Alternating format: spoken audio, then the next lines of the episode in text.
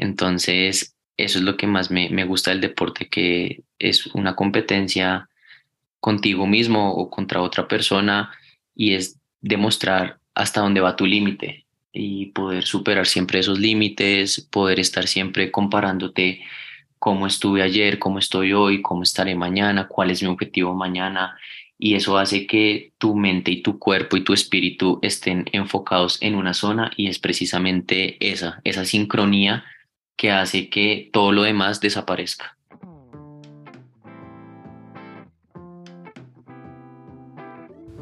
Hola, mi nombre es Luisa Vanegas y a pesar de tener una vida llena de amor y privilegios, desde muy joven tuve momentos de ansiedad y de hacerme preguntas como ¿de qué se trata la vida? ¿Cómo puedo ser más feliz? ¿Y cómo puedo encontrar un propósito que le dé sentido a mi vida? Desde hace cuatro años comencé a introducir cambios en mi día a día que me permitieron responder estas preguntas y vivir de una mejor forma que antes. En mi familia, cuando logramos cambios positivos o cumplimos nuestros sueños, decimos, qué buena cosa. Espero que en este espacio encuentres herramientas para hacer cambios a tu vida y así cada día sea mejor que el anterior.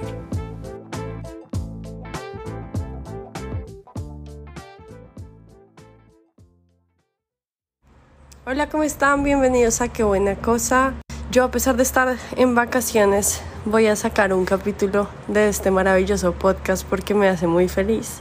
Eh, es parte de mi propósito de vida y he recibido mensajes muy bonitos de mis oyentes últimamente, entonces eso hace que quiera seguir grabando estos episodios con todo el amor del mundo. La entrevista que les traigo hoy me hizo muy feliz. Se darán cuenta que estoy riéndome toda la entrevista y muy alegre porque es con un amigo de mi infancia. Alfonso y yo nos conocimos cuando éramos muy chiquitos jugando squash y él hoy en día juega squash profesionalmente y es selección Colombia. Hace poco, por razones de la vida o del destino o el universo, pude reencontrarme con Alfonso y empecé a practicar con el squash. Y justo estaba preparando esta temporada, entonces le dije, obviamente te tengo que entrevistar, quiero saber todos los detalles de cómo llegaste hasta donde estás ahorita. Y pues es una conversación muy de amigos que sé que les va a encantar y sé que van a disfrutar tanto como yo. Para mí fue un placer haber entrevistado a Pocho y verlo en donde está y todo lo que ha logrado con, con este maravilloso deporte. Bueno, pues ustedes saben que siempre le pido un resumen a las personas que entrevisto sobre ellos mismos y esto es lo que nos dijo Alfonso. Soy administrador de empresas de la Universidad Javeriana, deportista de alto rendimiento con 23 años de experiencia, Selección Colombia de Squash 2023, coach de Squash Level 2 certificado por la Federación Mundial y fundador y CEO de Live Squash.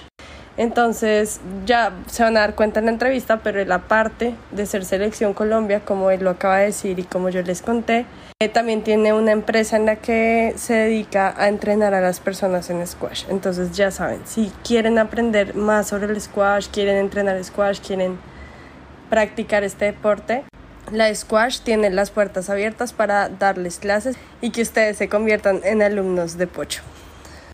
Entonces, Acá les dejo mi conversación con Alfonso, espero que sonrían mientras la escuchan. Hola Alfonso, ¿cómo estás? Bienvenido al podcast Qué buena cosa. Hola Luisa, muchas gracias por la invitación.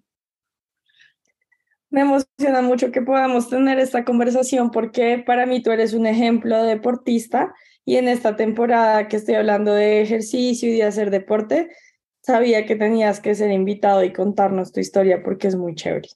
Muchas gracias.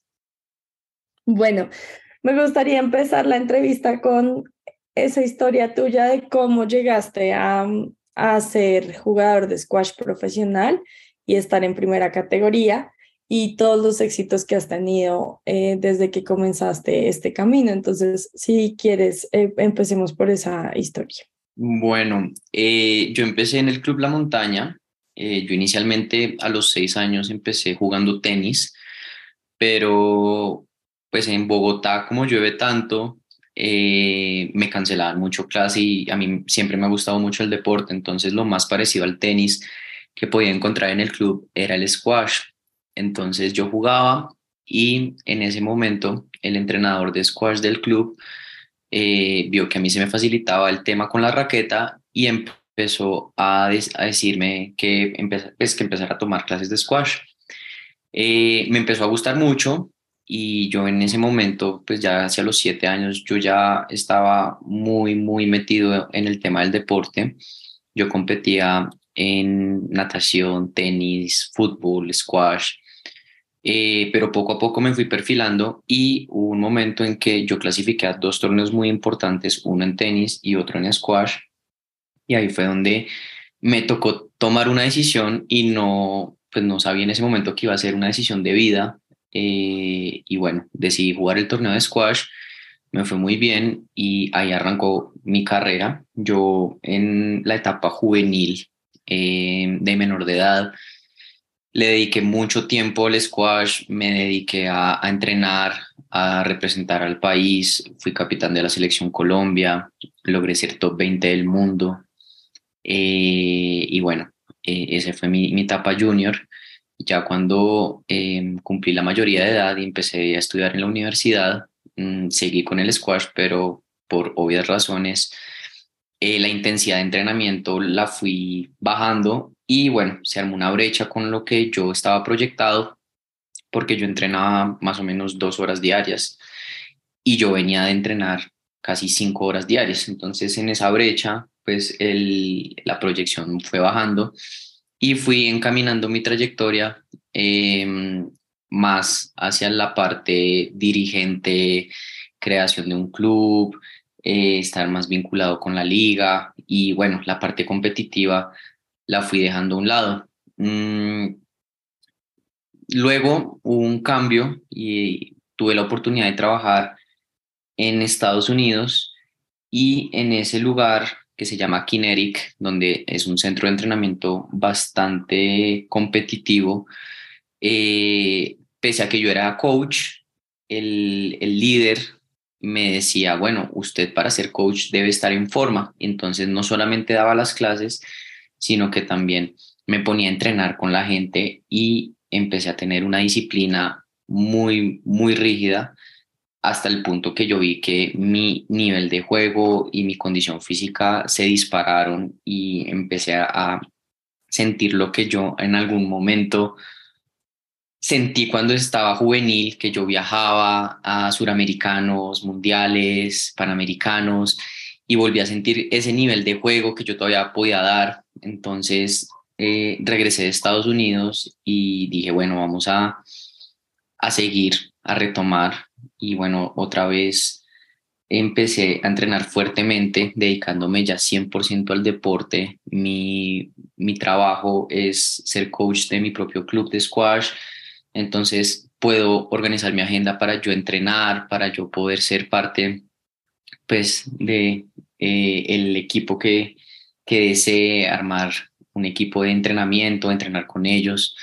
Y el año pasado tuve la fortuna de clasificar al equipo titular de Bogotá, eh, que hace también mucho tiempo no, no estaba como, como titular de la selección Bogotá.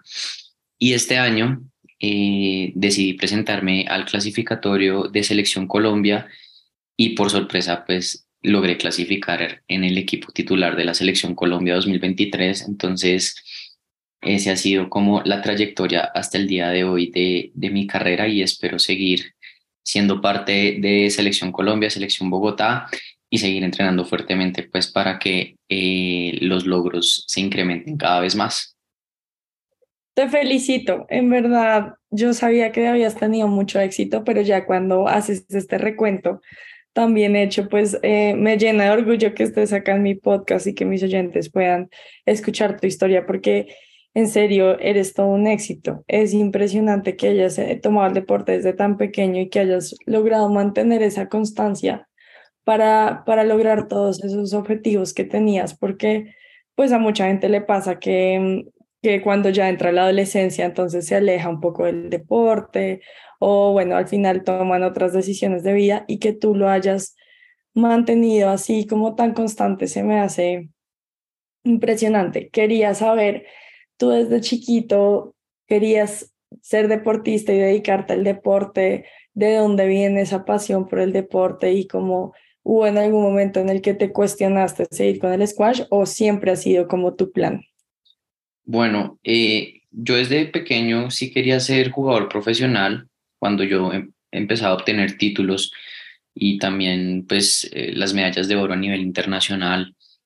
Eh, yo dije, bueno, aquí, aquí hay algo para, para lo que pues se me está facilitando la vida y tenía el ejemplo de Miguel Ángel Rodríguez, que estaba haciendo un éxito a nivel mundial, ser el mejor jugador de Colombia, de Sudamérica, de Latinoamérica. Em, entonces, él fue un ejemplo a seguir mío, pero cuando pues, yo estaba ya hacia los 16, 17 años, mi mamá me dijo que no era negociable que no estudiara una carrera. Entonces, yo traté de, de ver cómo podía hacer para mezclar eh, la condición de mi mamá de poder pues hacer un, pregrado, una carrera profesional y seguir con mi deporte.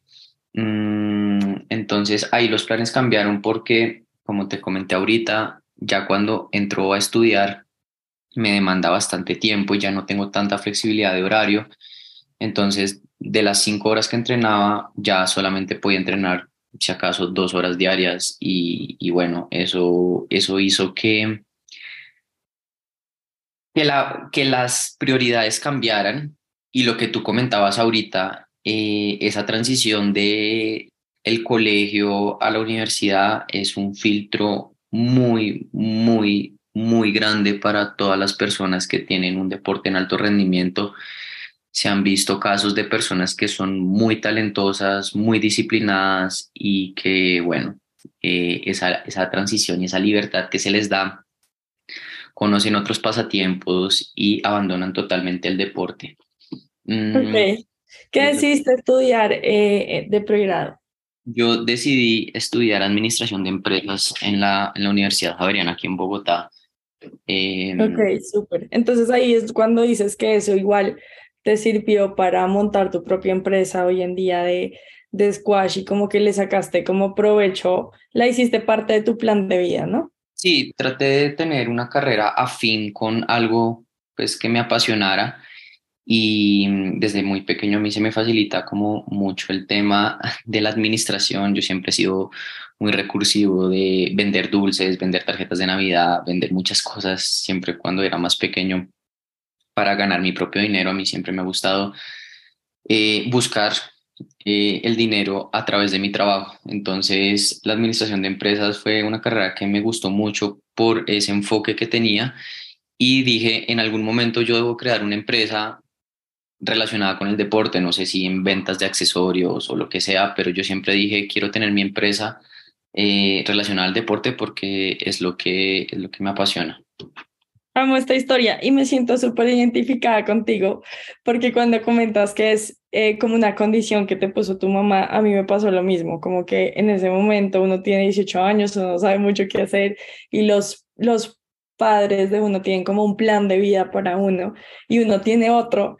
Entonces me parece muy chévere que hayas como logrado encajar eh, esas dos visiones y que y pues que le hayas dado como esa satisfacción a tu mamá de ser profesional, pero pues no hayas dejado a un lado como esos sueños que tenías para ti y el deporte.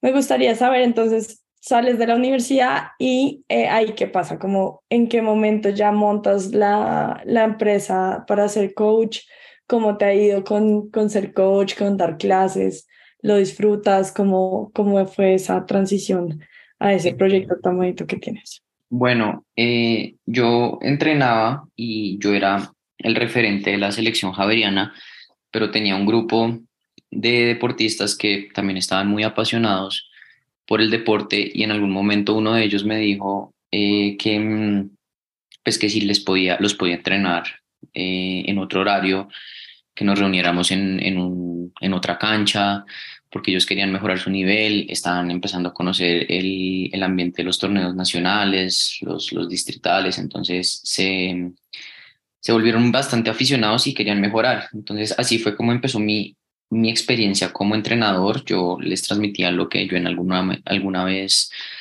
eh, pude entrenar y fue así hasta que salió la idea con ellos de eh, crear un club deportivo. Mm, y el club deportivo eh, empezó en el 2016, eh, justo cuando yo estaba acabando materias de mi pregrado. Mm, luego, al ver que empezó a tener buena acogida, la Federación Colombiana empezó a sacar los, las certificaciones que en pandemia se, se podían hacer virtualmente. inicialmente, antes de pandemia, uno debía viajar al lugar donde dictaban el curso y pues certificarse eh, ante la Federación Mundial. Y gracias a la pandemia esto se pudo hacer a través de, de la virtualidad, lo que me permitió a mí pues tener la experiencia de poder ser eh, un coach certificado ante la Federación Colombiana y la Federación Mundial de Squash. Em, entonces, así fue como empezó la carrera de coach y bueno, eh, mezclando la, lo, como la, la parte técnica y la experiencia que tengo como deportista, ha tenido un muy, una muy buena acogida eh, lo que se está montando, que se llama Live Squash, y que la idea es que siga creciendo y que, bueno, eh, yo ya tengo como algo muy aterrizado que, de qué es lo que quiero, y es precisamente donde yo estuve trabajando en Estados Unidos, como te mencioné, que se llama Kinetic, que es donde van eh, jugadores de talla mundial. Entonces, esa es la idea, poder crear una academia, un club que sea un referente a nivel Colombia, a nivel Latinoamérica, para que la gente entrene y la gente viva una experiencia de jugar como un profesional. Ahí es donde empieza todo. Qué chévere. Yo he tenido la oportunidad de estar entrenando eh, las últimas semanas contigo. Yo siento que las cosas pasan por algo y como que mi esposo me dijo, ven, no vas a retomar el squash, en el club hay un profesor de squash, yo soy socia en club a las afueras de Bogotá.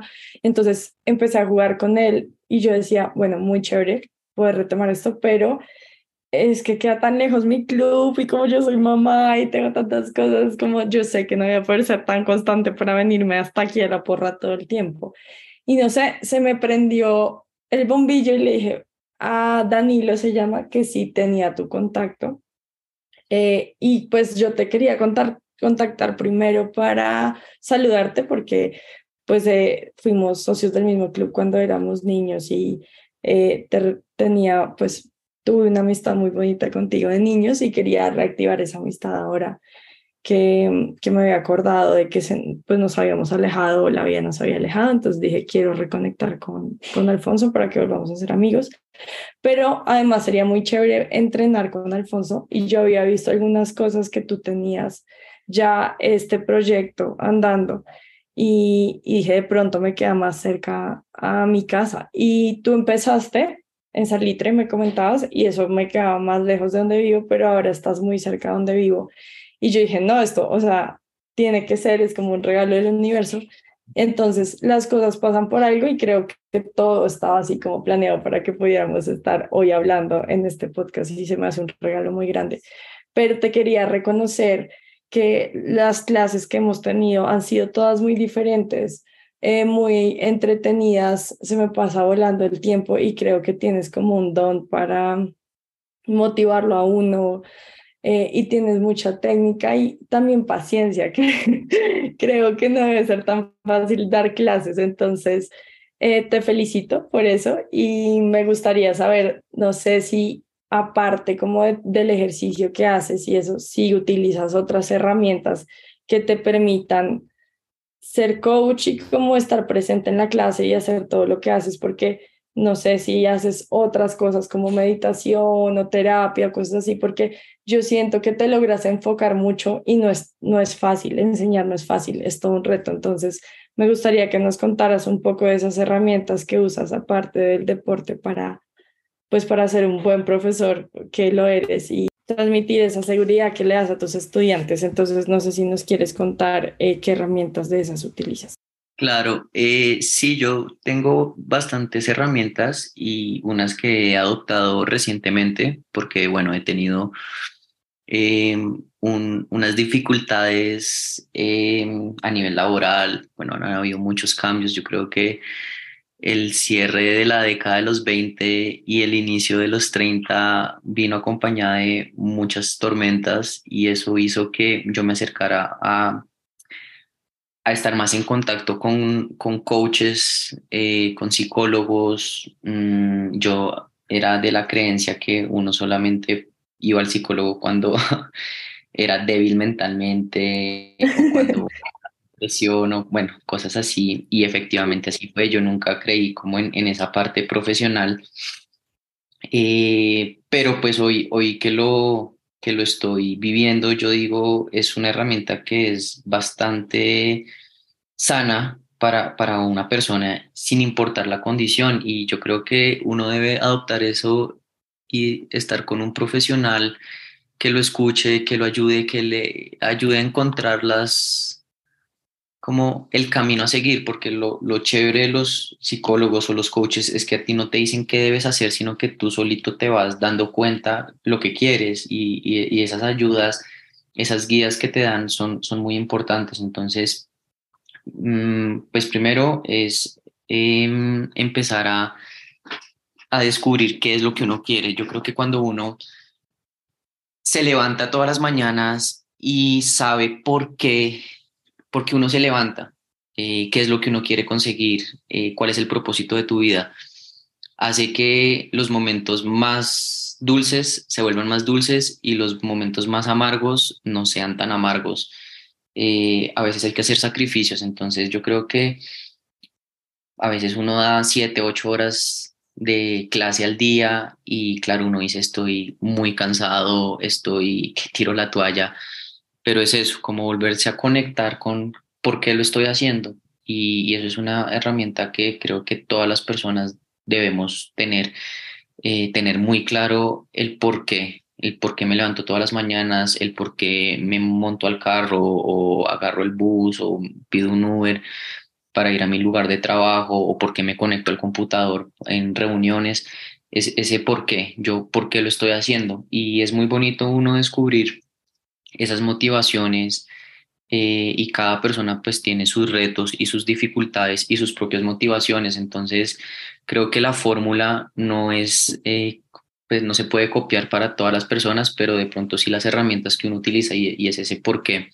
También estoy empezando a, mm, a buscar eh, acciones que te cambien, que te cambien como el día. Entonces, te voy a dar un ejemplo. Para mí, algo que me cambia el día es la bañada. Entonces, si yo me baño con tiempo y tengo todo el tiempo, agua caliente, eh, pues estoy tranquilo, no, estoy corriendo, mi día es totalmente diferente a cuando tengo que bañarme de afán rápido, eh, salir corriendo, es totalmente diferente.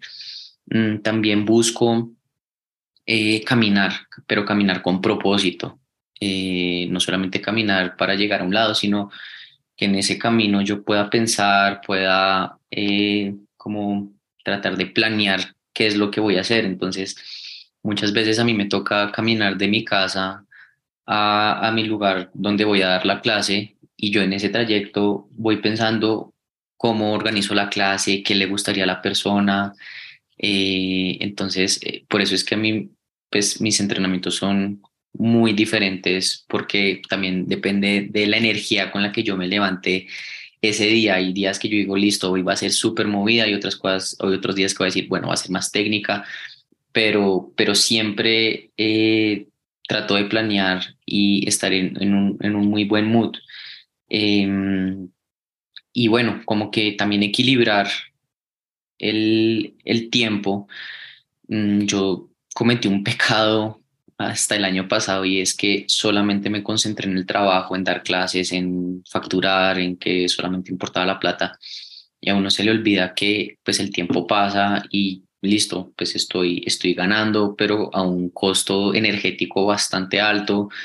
Y yo solamente soñaba con poder llegar a mi cama, dormir y volverme a levantar temprano, entonces eh, llegó un momento en que yo dije, no me he visto ningún capítulo de la serie que me estaba viendo hace tres meses, o sea, no he tenido tiempo y creo que eso es también muy importante, saber equilibrar eh, las cargas y dejarse ayudar. Entonces, creo que lo que es la parte de, de uno poder saber el propósito de por qué lo estoy haciendo, mm, meditar, independientemente de cómo lo hagas. Yo lo hago es caminando, o sea, yo medito caminando literalmente. Eh, hay otras personas que sí tienen una meditación un poco más tradicional de sentarse en un espacio en silencio y demás también, pero la, el, tema de meditar puede ser de diferentes maneras.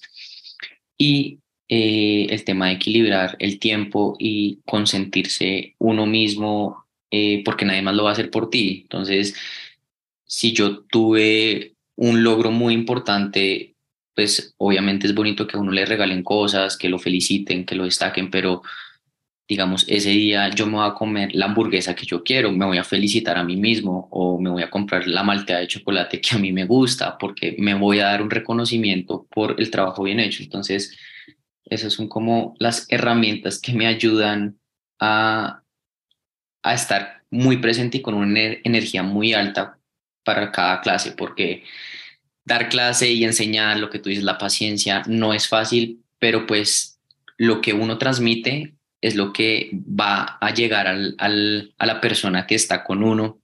Y si yo transmito cansancio, transmito pereza, transmito no tener ganas, pues eso es lo que se va a reflejar en la clase y la persona va a contagiarse de eso, de pereza. Mientras que si yo le inyecto eh, dinamismo, energía positiva, eh, motivación, pues van a salir de la cancha con esa misma energía y eso es lo que al final del día cuenta, lo que tú puedas transmitir e influenciar a las personas con tu actitud.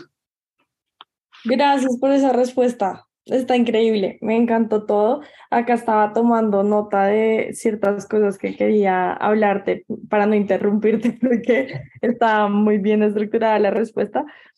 Cuando mencionas lo del baño, esa rutina en la mañana es súper importante y de hecho hay un episodio acá del podcast donde hablo de rutinas porque lo que dices es cierto, cuando uno comienza el día de afán, ese afán como que nunca se va, todo el día uno va a estar como con esa sensación.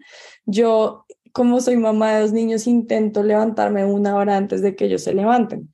Antonio se levanta a las seis y Paulito a las siete, entonces no estoy haciendo lo perfecto, pero intento levantarme a las cinco de la mañana para meditar, para hacer ciertas eh, oraciones y cosas que hago y de esa forma puedo recibir a mis hijos mucho más como equilibrada y serena. Entonces, entiendo eso que dices y me parece muy chévere lo que compartes de lo de la clase, de cómo está tu estado de ánimo y cómo eso influye la clase que preparas. Nunca me había puesto a pensar que puede ser así, pero tienes toda la razón.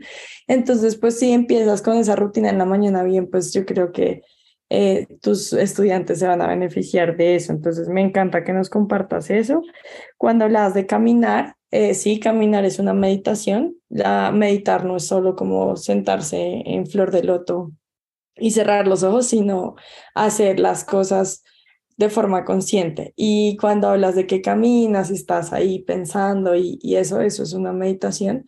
Yo el año pasado tuve la oportunidad de hacer la Caminata de las 12 Horas es un libro que te recomiendo, se llama así La Caminata de las 12 Horas de Colin O'Brady, que es un deportista de alto rendimiento y ha hecho un montón de cosas como que nunca un ser humano había hecho y él ha batido un montón de récords.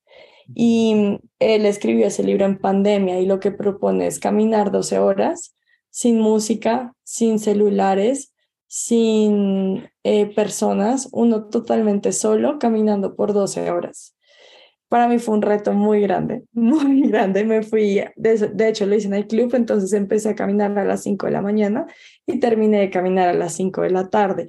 Hice 26 kilómetros, terminé rendida, pero digamos que lo que no me dio duro la, el hecho de caminar tantas horas, lo que más me dio duro fue no mirar el celular, no escuchar música, no hablar con nadie, como que estar totalmente aislada fue una experiencia demasiado increíble, pero me sirvió mucho para resolver todas esas cosas que tenía en mi cabeza, como que no había podido descifrar. Y como en las primeras dos horas de la caminata las, las descifré, entonces cuando hablas de caminar así, también creo que puede ser súper terapéutico.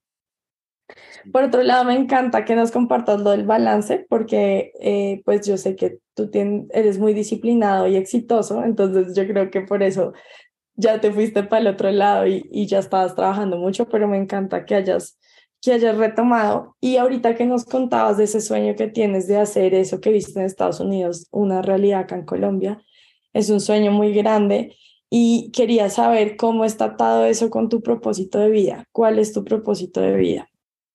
Bueno, yo creo que eh, mi propósito de vida es siempre dejar huella. Mm, creo que lo fui descubriendo a medida que fui estudiando, porque precisamente yo estudié administración de empresas y, y me fui por el área de recursos humanos. Entonces, eh, yo tuve mis prácticas y también tuve pues, cuatro años de época laboral, donde yo tenía un trabajo de oficina aplicado en recursos humanos y realmente me di cuenta que a mí lo que me gusta es dejar huella en las personas y que las personas pues puedan eh, tener una mejor calidad de vida.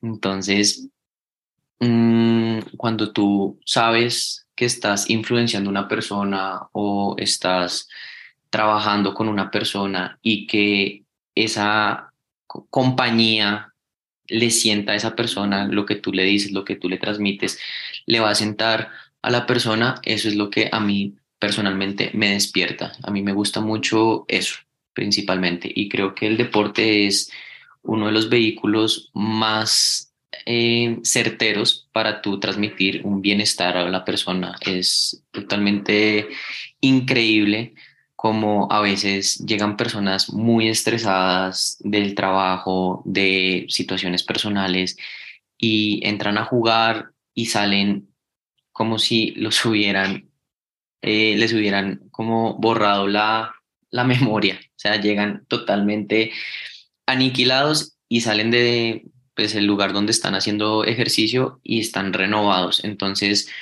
eh, hoy en el mundo, pues es mucho el tema de la inmediatez, entonces las personas son cada vez más ansiosas, las personas buscan eh, respuestas al momento, eh, todo, todo lo que pasa tiene que ser inmediato y eso hace que las personas se carguen y se carguen de, de cosas que a veces no pueden controlar y así es como llegamos a temas de ansiedad, a temas de depresión, a temas de inseguridades y eso hace que poco a poco la gente pues vaya perdiendo los horizontes y el deporte lo que hace es distraerte y lo que hace es poder enfocarte en algo que estás haciendo en ese momento, que es, tienes que estar concentrado, que tienes que estar en el aquí, en el ahora, y eso es lo que a mí me gusta transmitir y creo que es mi propósito de vida, eh, dejar una huella en las personas de un, pues a través del deporte que hay que vivir el momento presente.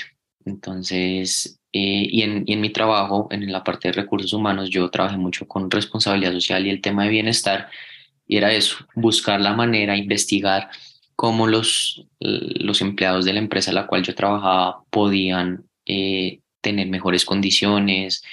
Y muchas veces la gente dice, pues fácil, subiéndole los salarios, pero es, es, es un, el tema del salario es un factor pues bastante importante, pero se pueden trabajar otras cosas que tienen un impacto igual o mayor a, por ejemplo, si vivo cerca de mi trabajo o, no sé, les doy un espacio de almuerzo más decente, bueno, temas así, reconocimientos que a veces se pueden hacer en público, darle las gracias a alguien en público o decirle buen trabajo en público, eso, esos pequeños detalles hacen que eh, la persona que lo haga deje huella y, eso es lo que pues, finalmente eh, quiero transmitir en cualquier ámbito, sea en el deportivo o en mi realidad hoy como coach, como deportista, eh, como empresario, como amigo, padre, eh, no sé, cualquier rol que yo maneje, me gustaría siempre eso, dejar huella y que mm,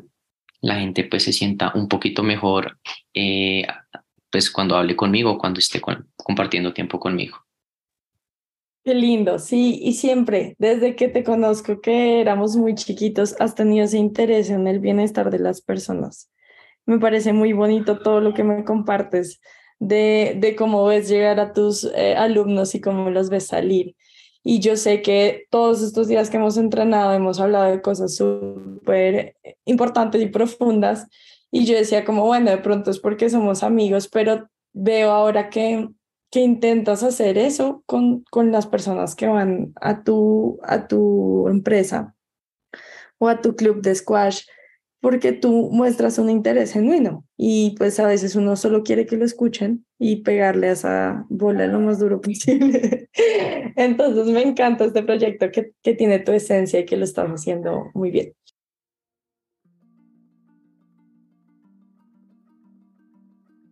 ¿Eres mamá y a veces te sientes abrumada con tanta información que recibes a diario? Amo ser mamá, me ayuda a crecer y a siempre querer ser mejor. Pero les confieso que a veces necesito la guía de una profesional para ser la mamá que quiero ser. Gracias a Dios encontré en mi camino a Carolina Molina, quien es mamá, psicóloga y coach. Por ser oyente de mi podcast recibirás 10% de descuento en una asesoría privada con Carolina. Solo debes ir a la página web de Caro, hacer clic en el botón de WhatsApp y escribir el código numeral, qué buena cosa, Carolina Molina.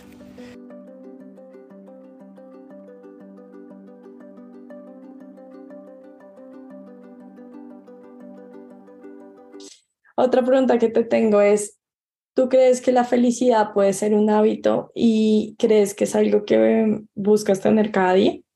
Sí, yo, yo creo que sí. De hecho, hace poquito em, vi en, en Instagram eh, un, un reel que me, que me pues, conectó bastante y lo compartí con una amiga. Y es precisamente eso, que la felicidad es una elección, no es algo que te llega. Entonces, yo puedo estar pasando por el momento más oscuro, pero de mí depende ser feliz. Eh, y creo que eso es una de las cosas que a veces las personas pensamos eh, hasta que no me llegue el trabajo deseado no voy a ser feliz, hasta que no nazca mi hijo no voy a ser feliz. Eh, siempre tratamos de depender la felicidad de, de factores externos, cuando realmente la felicidad es algo que nosotros debemos decidir ser felices. Entonces, yo creo que sí se puede convertir en un hábito de todas las mañanas eh, levantarse, estar agradecido con la vida y decir voy a ser feliz independientemente de lo que pase. Van a haber momentos de mucha oscuridad, pero hay que sacarle el lado bueno o siempre buscar qué me está enseñando la vida y ser feliz con lo que se tiene. Em, suena, suena un poco cruel, pero uno dice, lo que me pasa hoy frente a problemas de otras personas no son nada y claramente pues uno siempre quiere su mayor bienestar y no tener ninguna complicación, pero es decisión de uno ser feliz y, eso es lo que uno debe pues mirar y de pronto escribir o, tener presente todo por lo que uno tiene que estar agradecido. Entonces, eh, en mi caso, yo digo, pues tengo la felicidad y, soy feliz. ¿Por qué? Entonces yo digo, estoy construyendo un proyecto, eh, tengo autonomía en mi tiempo, puedo organizar mi agenda como yo quiera, y yo ya viví el otro lado, que es ser empleado, eh, que yo tenía que cumplir un horario de oficina. Entonces, cosas así tan, tan sencillas como el, el presente mío es yo tener total autonomía de manejar la agenda como yo quiero. Eh, eso me hace feliz y debo estar agradecido por eso. No necesito tener los, las millonadas y, y tener pues todo lo que lo material que yo quiera porque tarde o temprano eso llegará o si no llega, pues no, no tiene por qué ser el, el factor de mi felicidad, sino que es la elección de hoy, ser feliz. Me encanta esa respuesta y todos esos temas lo hemos hablado acá en el podcast en cuanto a lo de agradecer lo que tenemos y como ver qué es lo que nos hace felices.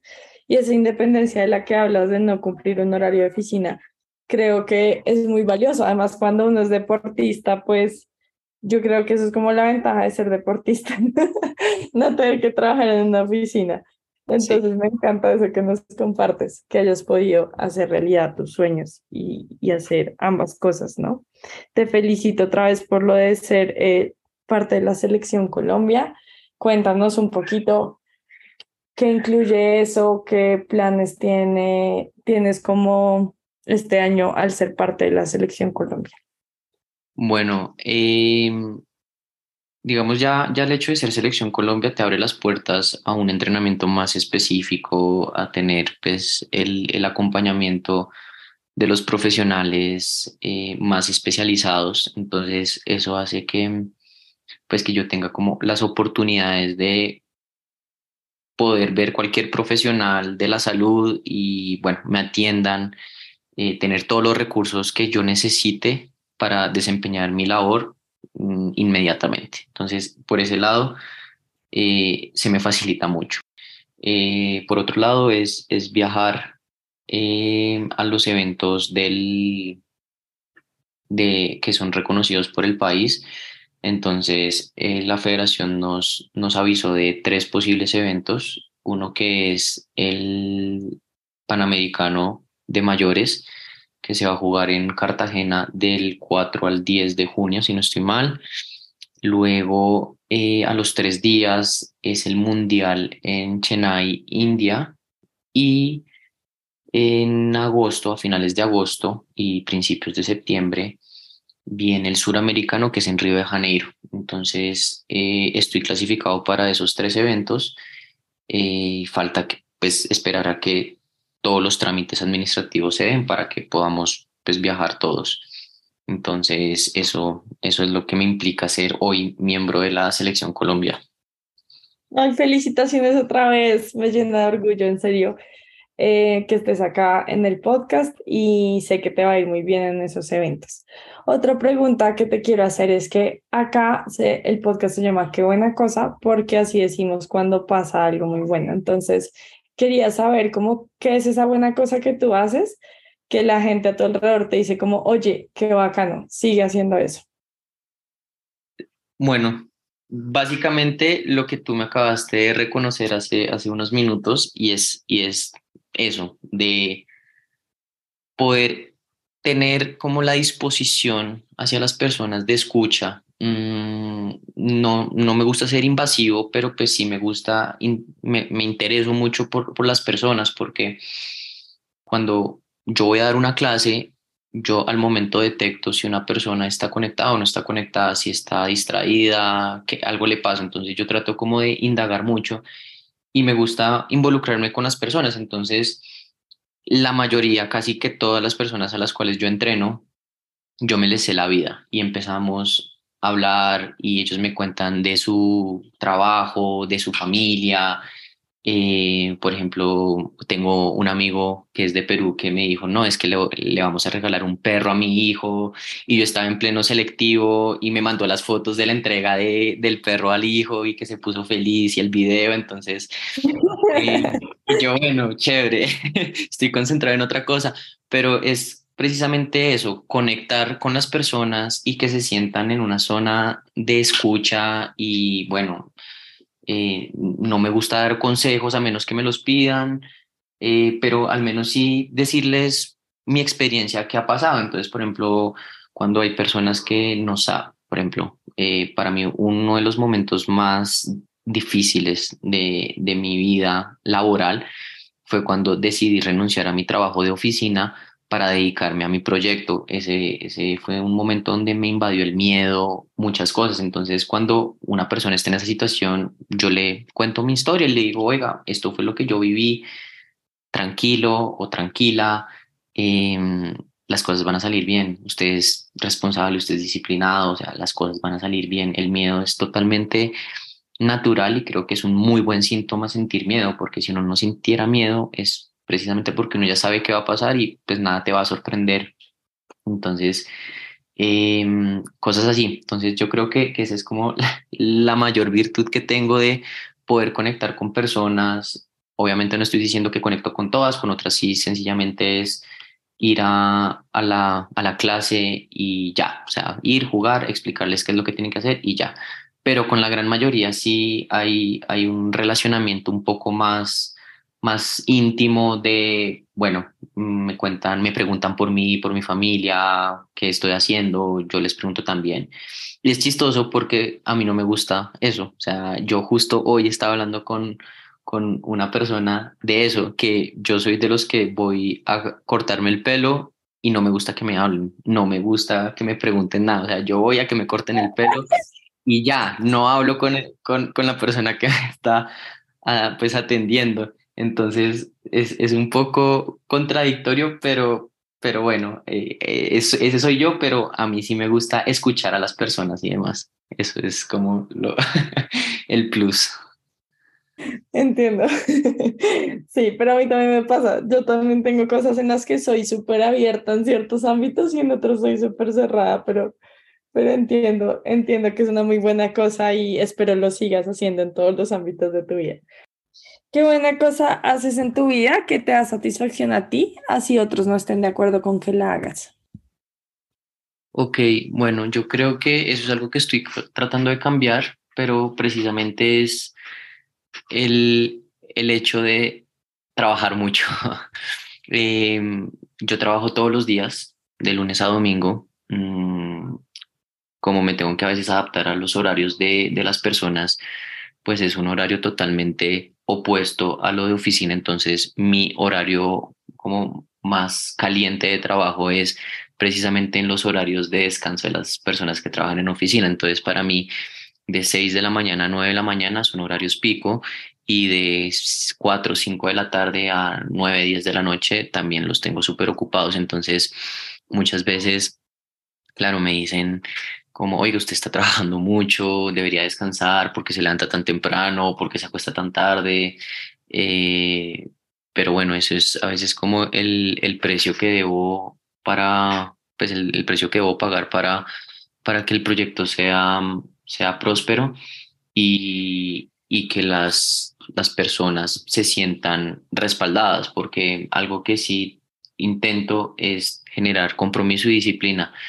Y pues a mí me, me parecería muy molesto que yo quiero como salir de mi rutina, poder jugar squash y que mi profesor no, no puedo o no, eh, está muy tarde o cosas así, sino que precisamente es, es el valor agregado que, que me gusta dar. No importa, yo estoy ahí para usted o, si no puedo, pues reagendamos, pero usted no se va a quedar sin, sin su deporte, tranquilo que o tranquila que, que el espacio pues lo vas a tener. Entonces, yo me siento muy orgulloso de ser así de comprometido, pero pues claramente eh, a veces a las demás personas no les parece tan chévere más cuando es desde un ambiente social que me dicen, oiga, lo invito a desayunar el sábado y yo, no, el sábado no puedo, estoy todo el día trabajando. O que me digan, oiga, eh, vamos el viernes a, no sé, celebrar el cumpleaños de, de tal y yo, no, no puedo, tengo clase y el sábado madrugo. Entonces eso a veces no, no es tan bien visto por, por mis personas cercanas. Entiendo, súper. Bueno, me gustaría que nos contaras cuál es tu primer recuerdo. ¿En general? Sí, en la vida. Uf, ese es, es, está difícil. Eh, yo creo que mi, mi primer recuerdo es, eh, tengo muy marcado el, el ir a, a, a, Disney a los cinco años. Creo que eso, pues todavía tengo recuerdos vagos eh, y si trato de, de recordar antes de esos cinco años, no, no, me, no se me facilita tanto. Entonces, eh, mi ida a Disney a los cinco años, creo que es mi primer, pues el, el recuerdo más. Ay, está muy hermoso, me encanta. Y de pronto por eso te gusta tanto Disney, como que te moja la vida. Sí, sí, sí. Chévere. Otra pregunta que te tengo es, ¿cuál es tu canción favorita? Mi canción favorita es, eh, se llama Raging de Caigo. Es, es, me conecta mucho. Bueno, no la he escuchado y ya tengo la tarea y mis oyentes también. Eh, creo que se me acaba de ocurrir algo genial y es como hacer una lista en Spotify de todas las canciones favoritas de las personas que entrevistan. Qué buena cosa. Y que los oyentes puedan ir a escucharla. bueno, y para terminar la entrevista, quisiera saber qué es lo que más amas de hacer ejercicio. Lo que más amo de hacer ejercicio es poderme desconectar de todo. Eh, te conté el tema del, de que mi día cambia cuando me baño pues con calma o cuando camino, pero algo que a mí también me conecta y me despeja la mente y puedo estar pasando por el momento más oscuro eh, y me, me olvido de todo es precisamente competir, ni siquiera jugar o dar clase, no, competir. La competencia a mí me transporta, me, me lleva a otro estado de concentración, de despejarme. Y eso es lo que, por eso me amo el deporte, porque yo soy muy competitivo Y a mí el deporte recreativo, em, de hacer las cosas así sin un objetivo claro de ganar, no es que me motive mucho. Por ejemplo, mm, hacer caminatas y, ir a senderos. Eh, lo hago, pero no es mi plan preferido, pues porque no, a mí me gusta ser el primero, eh, o mejorar el tiempo, cosas así. Entonces, eso es lo que más me, me gusta del deporte, que es una competencia contigo mismo o contra otra persona y es demostrar hasta dónde va tu límite y poder superar siempre esos límites, poder estar siempre comparándote cómo estuve ayer, cómo estoy hoy, cómo estaré mañana, cuál es mi objetivo mañana. Y eso hace que tu mente y tu cuerpo y tu espíritu estén enfocados en una zona y es precisamente esa, esa sincronía que hace que todo lo demás desaparezca. Y eso, eso es lo que más me gusta del deporte. Amo esa respuesta y conecto mucho con eso porque yo no, o sea, a mí no me entretiene ver deportes, yo no soy de sentarme a ver un deporte, pero cuando estaba en los torneos de squash, cuando competía en squash y podía ver las finales de primera categoría en vivo, para mí también era como que se paraba el tiempo y el universo y todo alrededor mío y ver, verte a ti y a otras personas en primera categoría jugar era un placer. Era muy chévere. Entonces, espero que con esta entrevista mis oyentes se motiven a, hacer deporte, a probar jugar squash. Si no lo han hecho, voy a dejar toda la información de Live Squash ahí en, en la descripción del podcast para que puedan irte a seguir a redes, para que puedan entrenar contigo si así quieren y que prueben este mundo del squash que definitivamente es mi deporte favorito y me ha hecho muy feliz toda la vida. Muchas gracias por eh, tu honestidad y por este tiempo que nos dedicas. Sé que es muy valioso tu tiempo y que lo tienes eh, muy reducido. Entonces, en serio te agradezco que lo hayas sacado para mí para mis oyentes y espero que qué buena cosa siga creciendo eh, y muchas personas que juegan squash nos escuchen y conozcan un poco más tu historia y conecten más contigo. Gracias.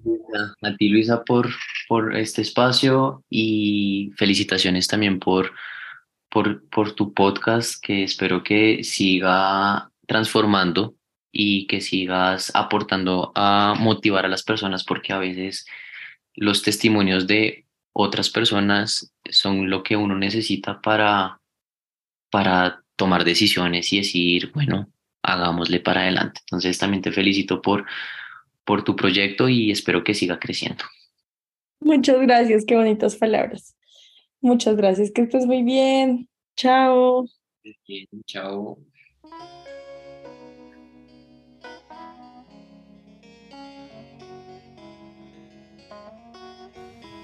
Gracias por escuchar. Si te gustó este episodio, por favor califícalo, deja un comentario lindo y compártelo en tus redes.